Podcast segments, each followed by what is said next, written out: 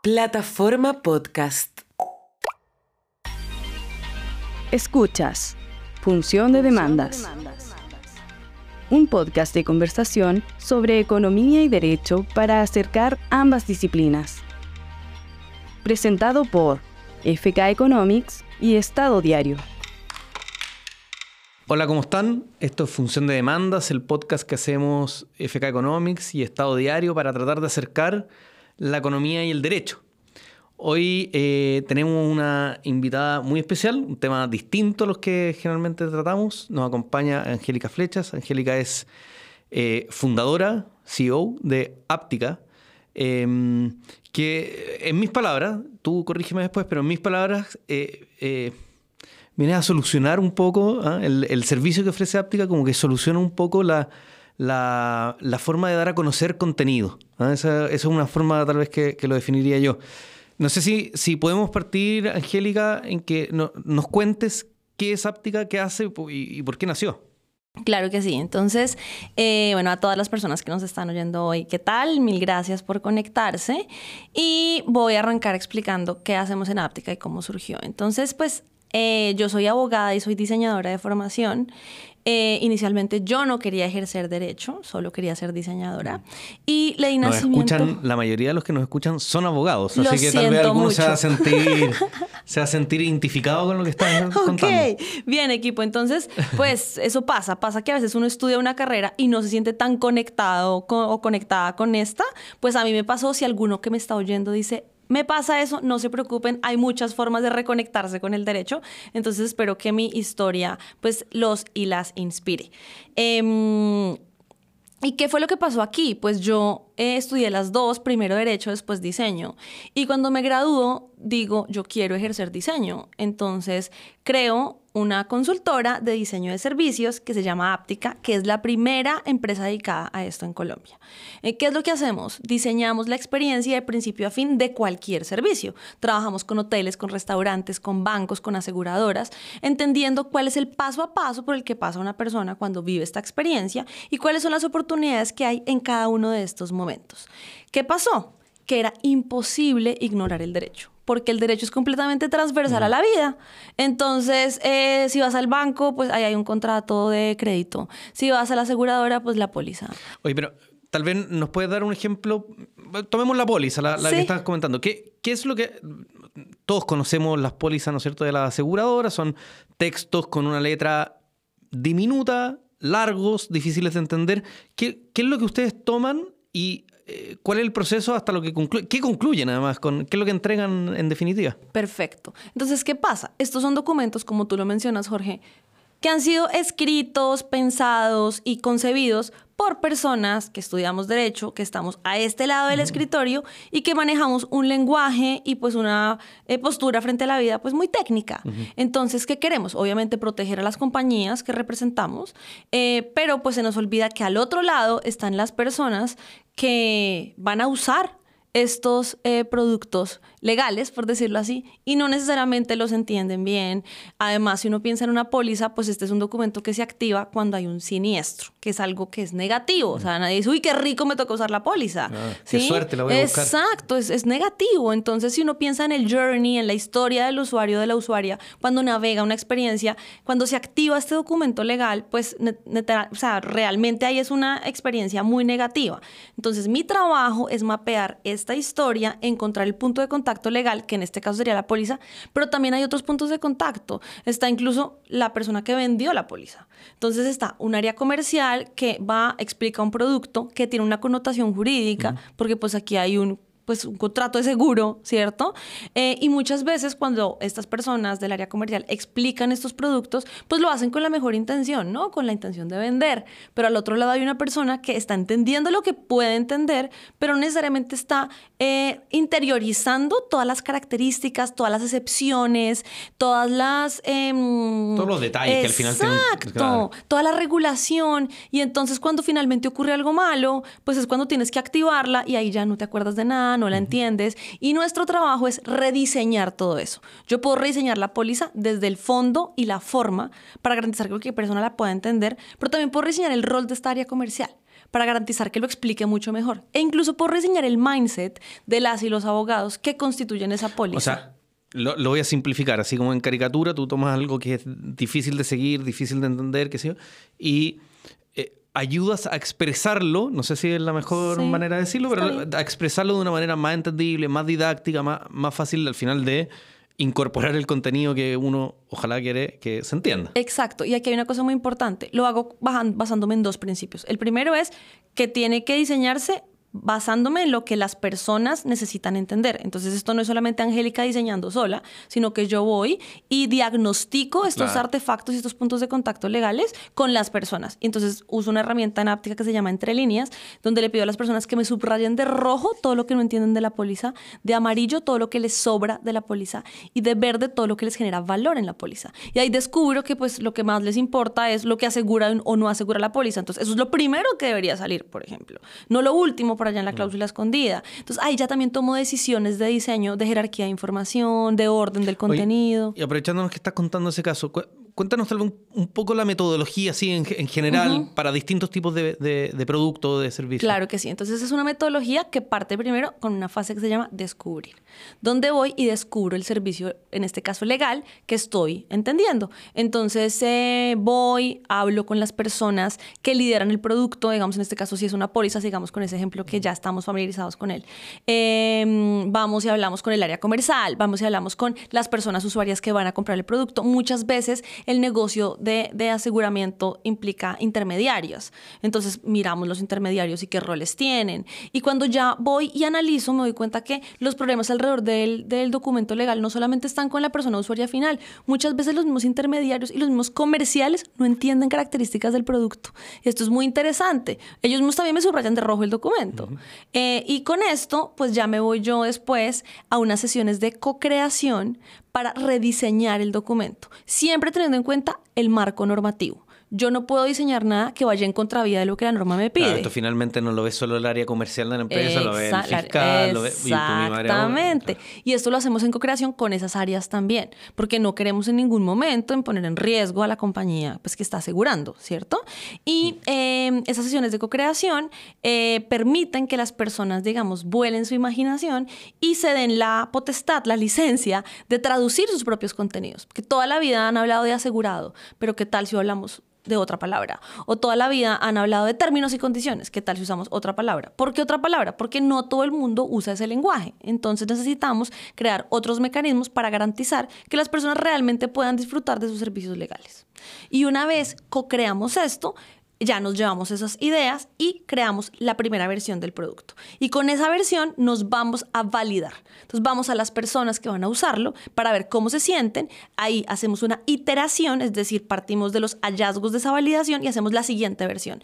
Y ya con esa siguiente versión hacemos una segunda validación y ya con eso estamos tranquilos de que es el producto ideal para salir al mercado. Explica yo, bueno, ¿por qué pensé en, la invitación a este podcast? Ah? Tal, vez, tal vez los que nos oyen eh, se deben estar preguntando lo mismo.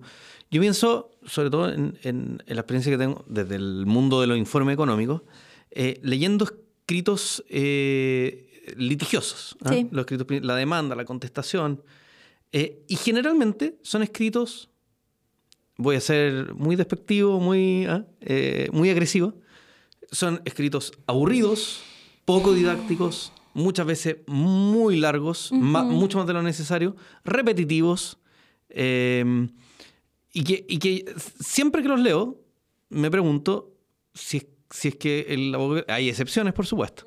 Pero si el abogado que lo escribe está pensando que esto lo va a leer el árbitro, que el árbitro tiene que. Es una persona, digamos, un ser humano que, que también se distrae, que, que, que, se le van a ir ideas y que, y que podría tal vez digerir la información de manera mucho más efectiva si estuviera el, el escrito eh, presentado, organizado de una manera distinta. Entonces, tal vez si, nos puedes contar si tienes experiencia en, ese mundo litigioso, si hay ejemplos o si hay ideas tal vez de, cómo abordarlo. Claro que sí. Entonces, este ejemplo que, me estás pidiendo y esta pregunta que me estás plasmando es completamente relevante porque em, el derecho en general tiene una oportunidad de ser intervenido por el diseño, eh, pero siento que ese mundo del litigio eh, es un poco el más eh, renuente en el que hemos entrado. ¿Por qué? Porque pareciera como que eh, las personas que se dedican al mundo del litigio le tienen mucho miedo al juez. Entonces eh, no quieren como... Ser innovadores. Exacto, porque les da miedo poner en riesgo su caso. Sin embargo, sí hemos visto oportunidades interesantes en Áptica, en proyectos en los que hemos trabajado. Trabajamos una vez apoyando un proceso de peritaje donde ayudamos a construir unos alegatos para garantizar que eh, se pudiera demostrar que lo que nos estaban pidiendo era imposible de probar. O sea, era como querían demostrar que el documento que estábamos construyendo tenía que caber en una hoja. Decían, este documento tiene que caber en una hoja. Y Áptica con diseño de información demostró que lo que nos estaban pidiendo era imposible. Si todo se metía en una hoja, iba a quedar todo en letra punto dos, es decir, humanamente nadie lo podía leer. E hicimos el entre líneas y le dijimos a la gente, listo, ya está en punto dos, que es lo que es posible para que quepa en una hoja. Rojo todo porque nadie podía leer lo que decía. Entonces, con eso pudimos probar que el caso pues era inviable. Entonces sí, se hacen cosas de este estilo. Eh, yo dicto clase y en la, cla- la clase se llama Diseño de Servicios Legales, eh, esto es en la Universidad de los Andes en Colombia. Y tenemos una parte donde invitamos a despachos eh, en Colombia y muchos llevan contestaciones de demanda para que los estudiantes los rediseñen. Y hemos hecho cosas súper interesantes para intervenir eh, párrafos y convertirlos en gráficas.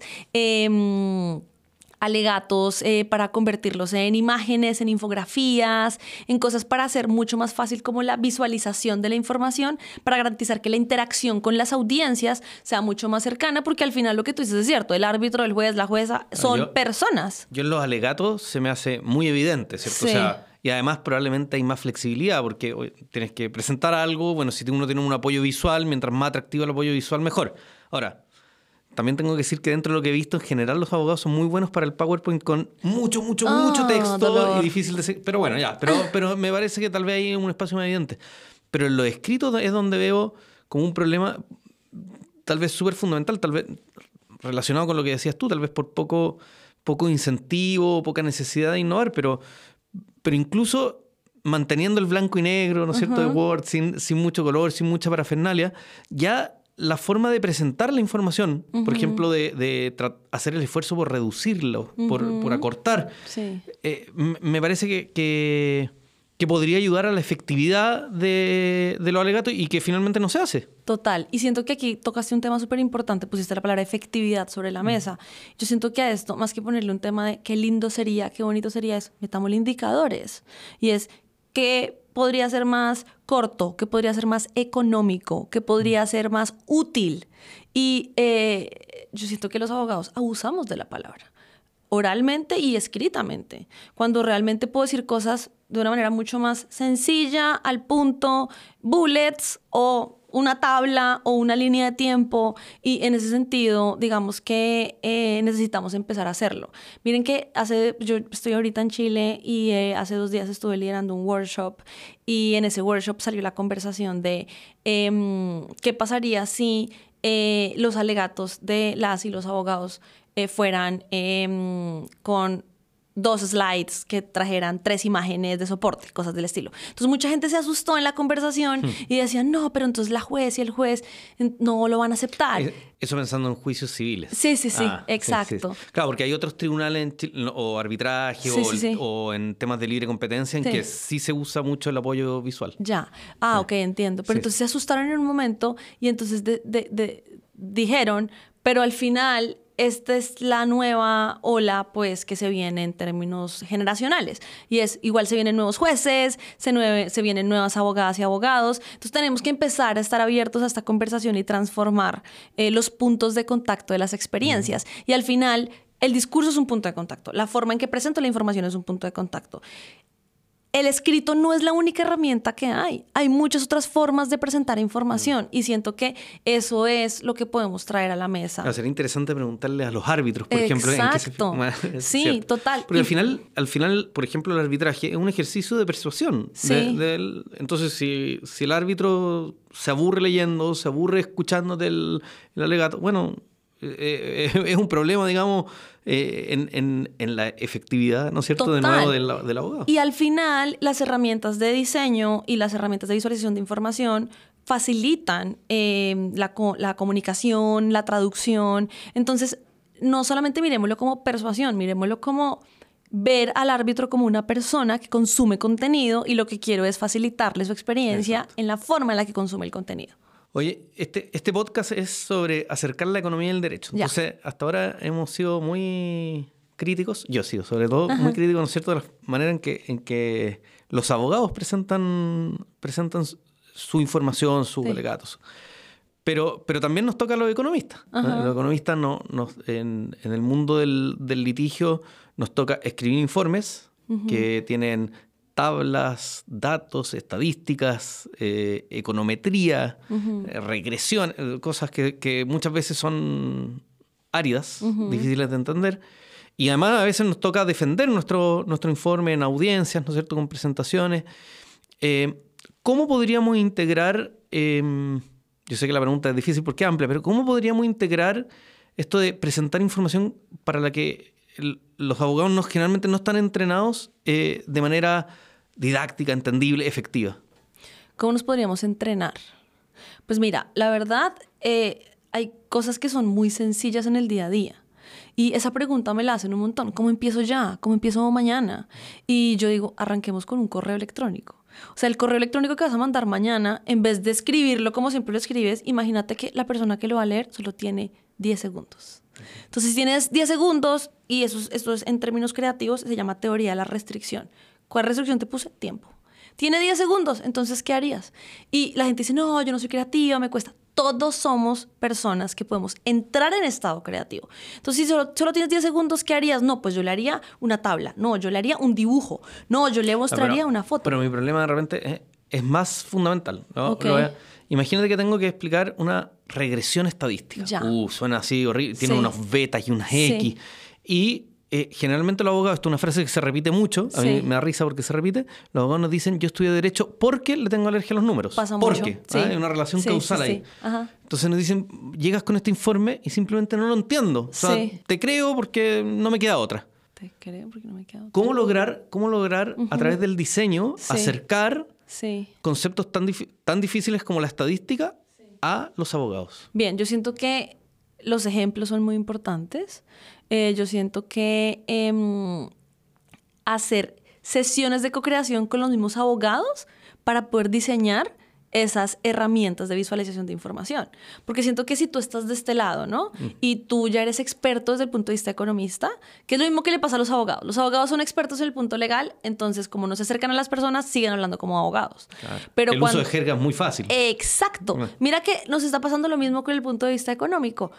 Los números son la jerga del economista. Sí, sí. Entonces, el, el reto aquí está en qué tal si nos sentamos con abogados y con ellos diseñamos la forma ideal para traducir esta información y que ellos mismos digan, uy, yo lo podría entender mejor si esto viniera presentado de esta manera. Yo lo podría entender mejor si esto se tradujera de esta manera. Pero pues, o sea, necesitaríamos ya ver los casos puntuales para poderlo construir y poderlo traducir. Pero te voy a poner ejemplos. Hace poquito una persona que trabaja en Áptica me estaba contando que en algún momento que trabajó en un despacho muy grande en Colombia, tenían un caso de que se estaba como, era un caso que tenía que ver con petróleo y todo tenía que ver con un tema probatorio de que en alguna etapa del transporte del petróleo se regaban unas gotitas de ese petróleo. Y para se regaban, eh, se derramaban. se derramaban. Y entonces el problema era que eso a punta de un escrito como que no quedaba tan claro. Entonces ella no era diseñadora, ya trabaja conmigo, lleva mucho tiempo, entonces ya se siente diseñadora, pero me decía, a mí me tocó en PowerPoint empezar a hacer como fotitos y pintar como un carrito que se iba como bo- botando gotitas y al final logré mostrarlo. Pero todo esto fue una sesión como interna de co-creación y de pensamiento de cómo muestro que hay unas gotas que están quedándose en el camino. Y literalmente fueron unos slides muy feos. Ella me decía, lo más feo que he hecho en mi vida. Pero ni siquiera es un tema de estética. Es un tema de que la mejor forma de comunicar que hay unas gotas en el camino es estas tres fotos de estos tres carritos.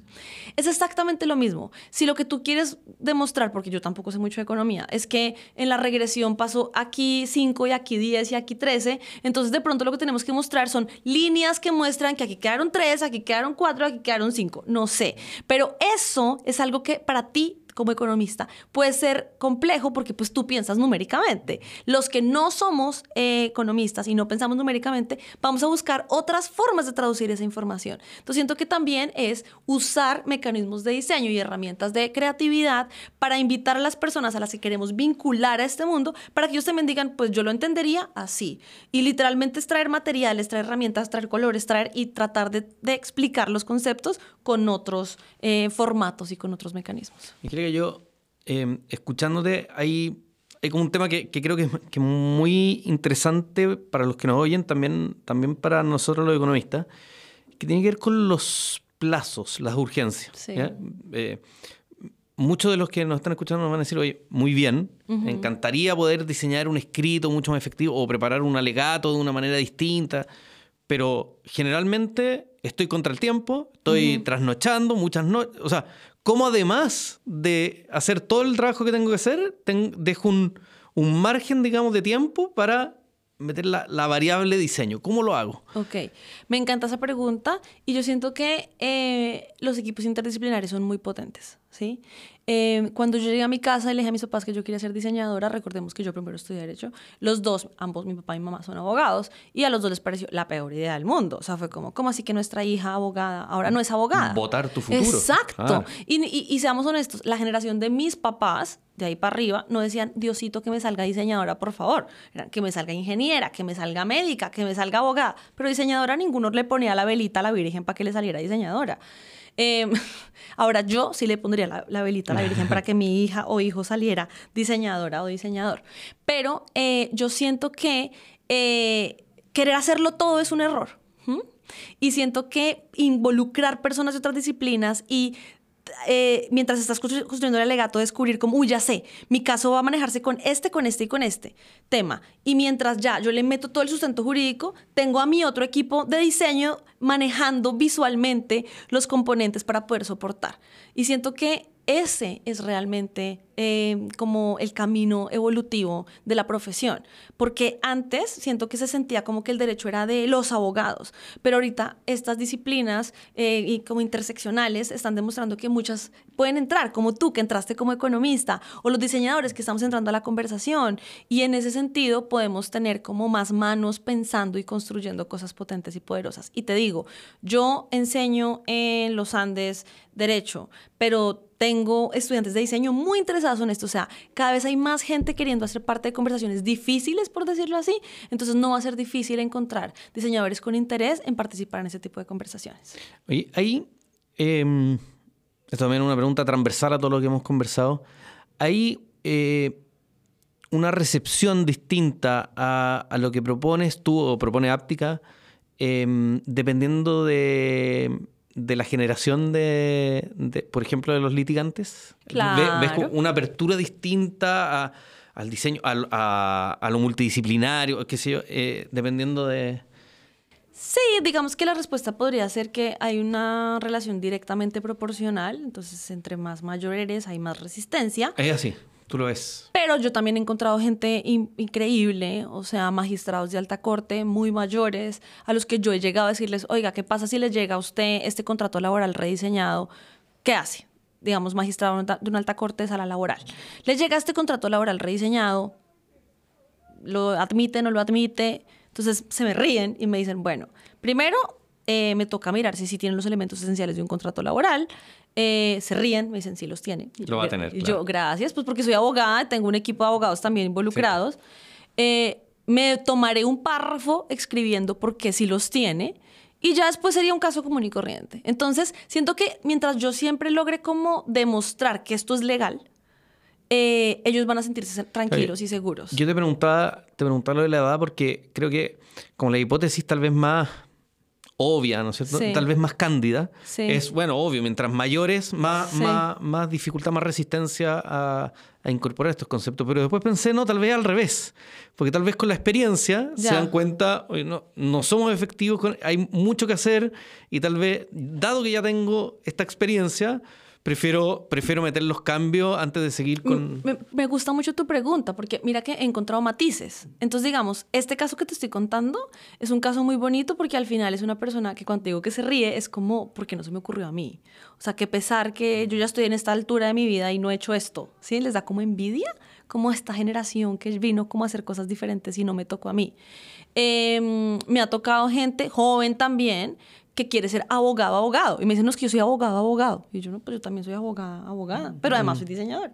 Entonces, pues, eh, hay de todo, pero sí, podría decir que se concentra más la resistencia en gente más adulta que en gente más joven. Y, eh, por ejemplo, ahorita acabo de verme con un abogado de una aseguradora y me decía, no, yo amo todo lo que tiene que ver con marketing, todo lo que tiene que ver con diseño, con publicidad, porque al final el mundo del derecho también es un servicio, también es un servicio que eventualmente se tiene que vender, que la gente tiene que entender. Y siento que tradicionalmente se ha, se ha tratado como una profesión no sé cómo decirlo, como demasiado digna para entrar y verse con el mundo comercial, pero pues que se venda, que se explique, no, no la hace indigna, ¿sí? Al contrario, lo que estamos buscando es que la gente pueda acceder a ella, pueda conectarse con ella, no la vea como en una caja negra a la que solamente llego cuando hay un problema, sino que al contrario, quiero convivir con el derecho. Que de hecho yo convivo con el derecho todos los días. O sea, mientras tú y yo estamos acá sentados, hay un montón de componentes jurídicos que nos acompañan. Desde el punto de vista de propiedad intelectual, desde el punto de vista de, em, no sé, que yo pueda compartir la información que sea legal, los casos que te estoy compartiendo. Eh, no sé si este maravilloso persona, Alejandro, que nos está acompañando en grabación, que tiene un contrato laboral. O sea, todo esto es derecho. Eh, entonces, si el derecho nos acompaña todos los días, ¿por qué tiene que ser tan lejano para la humanidad? Una buena, es una buena pregunta. Además, tan lejano y tan cercano. Si al final, como dices tú, atraviesa todo lo que hacemos. El Estado de Derecho, digamos, es algo básico de, la convivencia sana, el camino al desarrollo. Oye, Angélica, te quiero dar las gracias por, por esta conversación. Es, es, muy interesante. Yo te, había visto en, un, en, una presentación alguna vez y se me abrieron ah, se me abrió el apetito por, por hacerte muchas preguntas que, que, creo que han quedado varias resueltas en este, en este podcast. Así que te quiero dar las gracias por, por haber aceptado la invitación a, a conversar hoy.